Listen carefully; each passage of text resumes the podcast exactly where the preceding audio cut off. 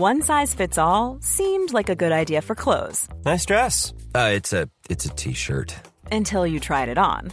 Same goes for your healthcare. That's why United Healthcare offers a variety of flexible, budget friendly coverage for medical, vision, dental, and more. So, whether you're between jobs, coming off a parent's plan, or even missed open enrollment, you can find the plan that fits you best. Find out more about United Healthcare coverage at uh1.com. That's uh1.com. 200 grands patrons étrangers, dont Elon Musk, étaient en France ce lundi. La sixième édition du sommet de Choose France s'est tenue au château de Versailles.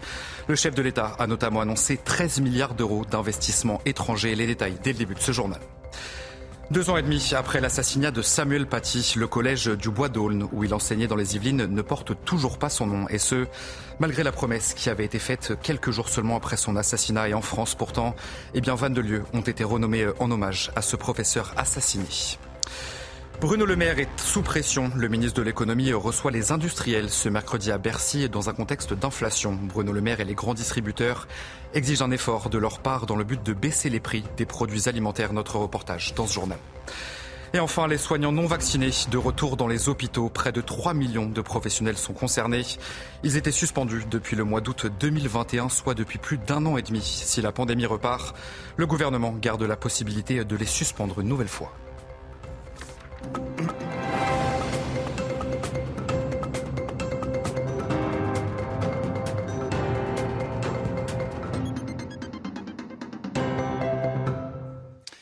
Bonsoir à tous, très heureux de vous retrouver sur CNews pour l'édition de la nuit. La sixième édition du sommet de Choose France s'est tenue ce lundi au château de Versailles. Plus de 200 dirigeants de grands groupes étrangers étaient présents, dont Elon Musk. Emmanuel Macron euh, l'a reçu à l'Elysée. Le patron de Twitter et Tesla, le milliardaire américain euh, qui envisage des investissements significatifs en France dans les prochaines années. Et pour cette euh, sixième édition de Choose France, le chef de l'État a notamment annoncé 13 milliards d'euros d'investissements étrangers. Un sommet qui vise à promouvoir l'attractivité du pays à l'international. À Versailles pour CNews, Johan Usa et Léo Marcheguet.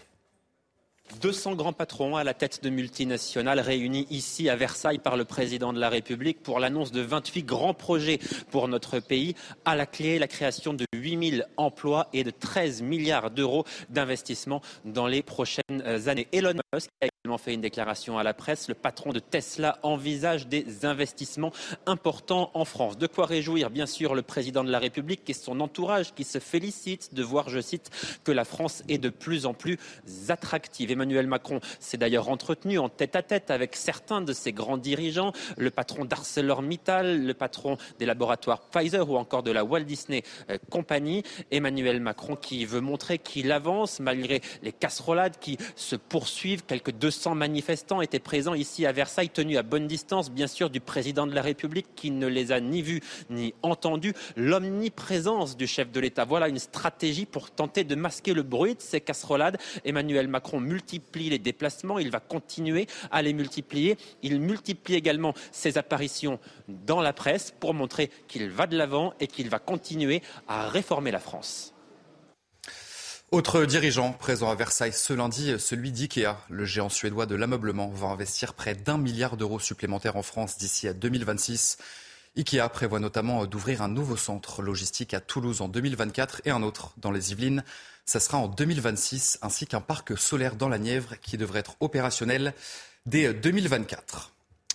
Et après ce sommet à Versailles, le président de la République s'est exprimé aux 20h de TF1 ce lundi. Emmanuel Macron a évoqué plusieurs sujets, comme celui de la guerre en Ukraine ou encore celui de la baisse des impôts en France. Le chef de l'État est également revenu sur la réforme des retraites.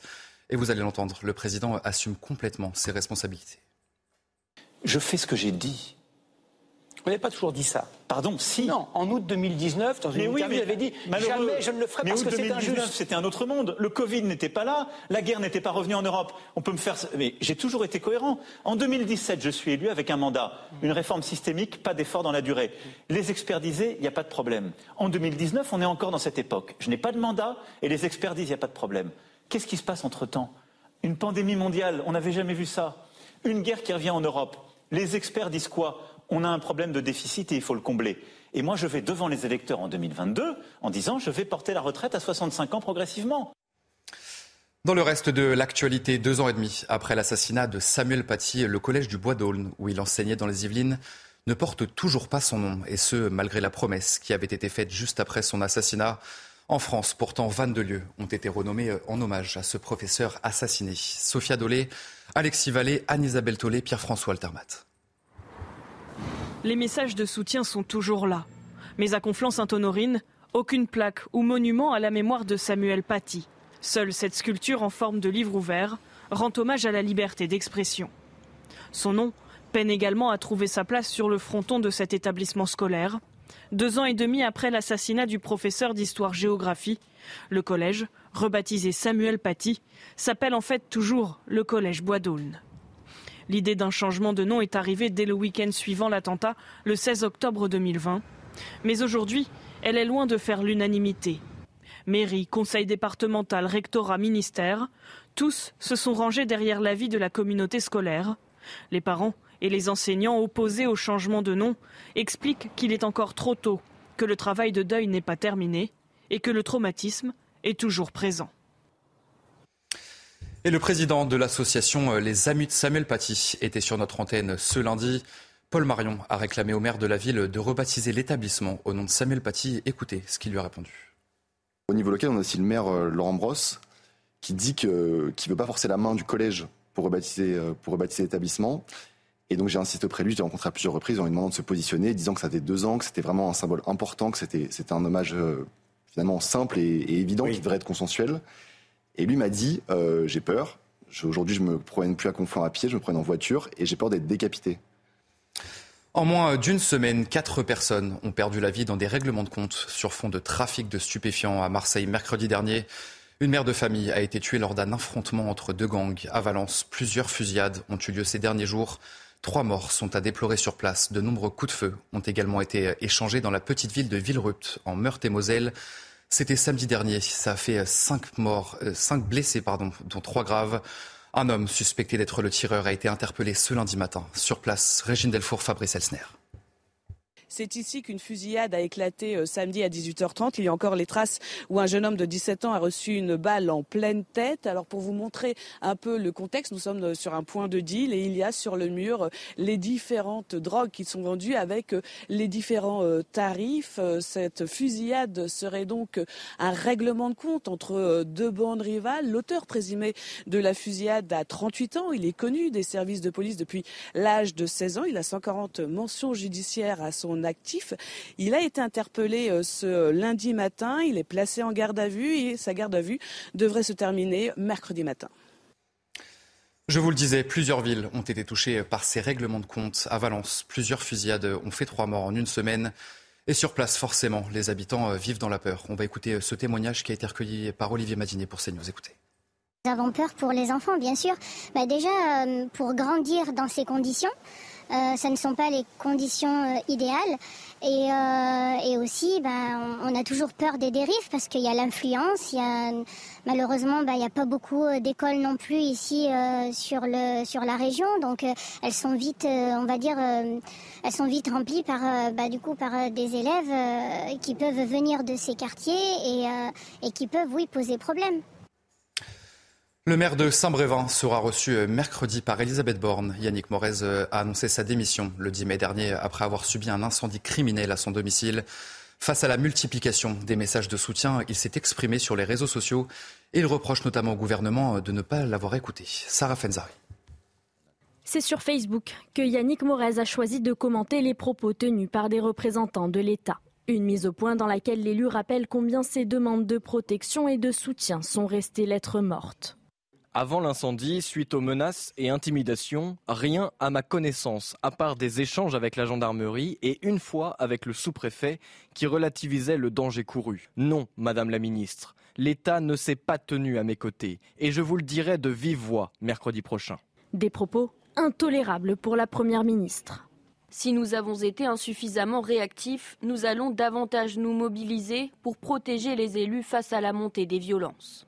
Elisabeth Borne a affirmé au journal du dimanche qu'elle rencontrerait mercredi l'ancien maire de Saint-Brévin-les-Pins. Pour rappel, il avait annoncé sa démission le 10 mai dernier après avoir reçu des menaces de l'extrême droite. Ses véhicules et la façade de sa maison ont été incendiés. Un lien avec un projet de transfert près d'une école d'un centre d'accueil de demandeurs d'asile. déjà présent dans la commune depuis 2016. Et puis, dans le même temps, un adjoint au maire euh, a été insulté et frappé sur l'espace public. La scène s'est déroulée euh, jeudi dernier à Tismons, dans le département de l'Essonne. L'adjoint en charge de la culture tentait de mettre fin à une altercation entre deux habitants lorsqu'il a reçu deux coups de poing à l'épaule. Interpellé, son agresseur devra s'acquitter d'une amende, mais vous allez l'entendre, pour cet adjoint au maire, être élu comporte de plus en plus de risques. Aujourd'hui, être élu, euh, ça peut être un danger. Et ça, ça m'interroge. Alors, il y, a un contexte social mais aujourd'hui, l'amalgame est fait avec les élus locaux qui sont la première vitrine en fait euh, de nos concitoyens qui nous voient au quotidien et qui peuvent s'exprimer. Des débats, on en a plein, euh, qui parfois peuvent être animés, mais toujours dans le respect et la bienveillance. Euh, bon, bah là, ça n'a pas été le cas. Et, je m'interroge sur jusqu'où ça peut aller, comment notre système démocratique peut tenir avec, avec des élus qui se, font, qui se font agresser de manière de plus en plus régulière. Dans le reste de l'actualité, Bruno Le Maire reçoit les industriels ce mercredi à Bercy. Le ministre de l'économie et les grands distributeurs exigent un effort de leur part dans le but de baisser les prix des produits alimentaires. Le sujet signé Michael Dos Santos. Deux jours avant leur rendez-vous au ministère de l'économie, les industriels de l'agroalimentaire sont sous pression. Bruno Le Maire et les grands distributeurs exigent un effort de leur part. Michel-Édouard Leclerc en fait partie. Il faut qu'on fasse profiter les consommateurs français le plus rapidement possible et en urgence de la baisse des marchés de gros. Et là, les industriels résistent. Là, ils les reçoivent pour leur dire bah, si vous ne le faites pas, c'est vous qui allez porter la responsabilité de cette inflation. Donc, euh, il va, je pense qu'il va essayer de les y obliger. Selon le patron des centres Leclerc, si les industriels n'acceptent pas, l'inflation aujourd'hui à 16% dans l'alimentaire pourrait continuer de grimper nous, distributeurs, euh, quelles que soient les enseignes que vous recevez, on, se parle entre nous là, on appréhende hein, de ça parce que ça se passe dans nos magasins. Et euh, oui, on pense 18, peut-être 20. La semaine dernière, Bruno Le Maire s'était aligné sur la position des distributeurs. Le ministre de l'économie avait fait monter la pression sur les industriels pour qu'ils acceptent de négocier une réduction de leur marge et donc une baisse de leur prix. Soit ces multinationales qui ont des marges importantes font un effort, et tant mieux, et, tout le monde participera de la solidarité nationale, soit elles ne le font pas, et dans ce cas-là, je garde toutes les options sur la table. Des options synonymes de sanctions, y compris fiscales. Parmi elles, récupérer les marges que Bercy pourrait considérer comme excessives. Je vous le disais dans les titres de ce journal, les soignants non vaccinés peuvent retrouver leurs patients. Près de 3 millions de professionnels sont concernés. Ils étaient suspendus depuis le mois d'août 2021, soit depuis plus d'un an et demi. Alors comment va se passer leur retour dans les hôpitaux? Et surtout sous quelles conditions? Maxime Lavandier, Clémence Barbier, Laura Lestrat et Olivier Gangloff. La fin de l'obligation vaccinale signe leur retour. À partir de ce lundi, les soignants non vaccinés et suspendus vont être recontactés par leurs hôpitaux pour reprendre leur poste. Pas de quoi inquiéter ces patients. C'est un bon soignant, c'est un bon soignant. c'est le plus important. Et comme il n'y a plus l'épidémie, c'est plus, à, c'est plus à risque. On a besoin de personnel, donc euh, c'est tout à fait logique de les laisser travailler. Ceux qui l'ont fait, qui se sont vaccinés, je les soutiens. Ceux qui ne se sont pas vaccinés, pareil, je les soutiens. Donc pas de souci pour moi. Le ministre de la Santé le rappelle, les soignants non vaccinés ont toutefois l'obligation de respecter les gestes barrières. Leur réintégration est justifiée pour François Braun. Les gestes barrières dans les services, euh, en plus à, fort risque, sont bien sûr préservés. L'avis scientifique a été donné. L'OMS a annoncé que ce n'était plus une urgence de santé publique internationale. On voit bien que cette pathologie est en train de devenir une pathologie qu'on va pouvoir comparer à la grippe saisonnière. Si la pandémie repart, le gouvernement garde la possibilité de les suspendre une nouvelle fois par un nouveau décret.